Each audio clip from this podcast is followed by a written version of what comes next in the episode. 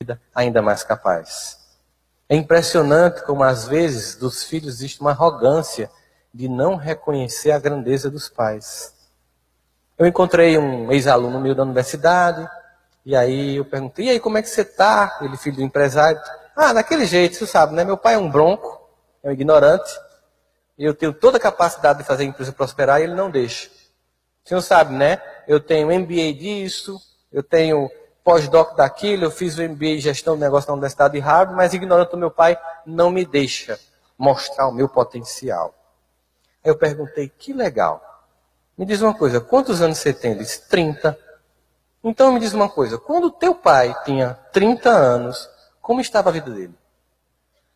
Ele disse, quando meu pai tinha 30 anos, meu pai já era meu pai, dos meus irmãos também, já tinha uma empresa com mais de mil funcionários, e eu disse: e você, com sua Harvard, tem uma banquinha de jornal?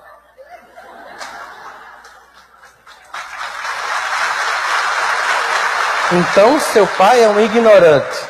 Um homem com segundo grau consegue construir tudo isso e você, com sua Harvard, não tem uma banca de jornal. Você está me convencendo que seu pai é incompetente. Pensa novamente você está me dizendo.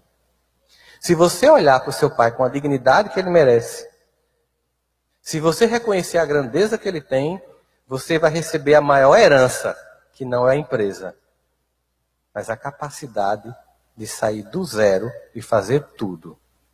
Essa é a maior herança que você recebe do seu pai.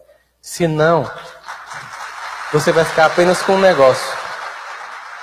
E com essa sua arrogância, quando você assumir o negócio, achando que você é o cara, você vai perder tudo.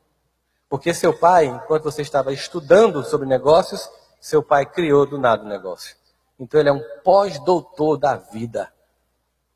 E isso ninguém tira. Às vezes, há uma arrogância dessa geração atual que imagina o seguinte: que eu posso definir uma geração pela forma como ela usa o celular. Por exemplo, eu acho que pessoas que fazem assim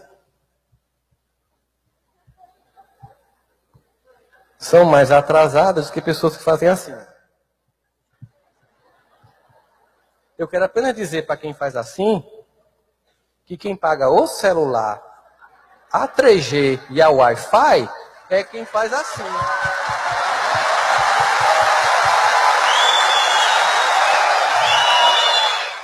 Vamos combinar?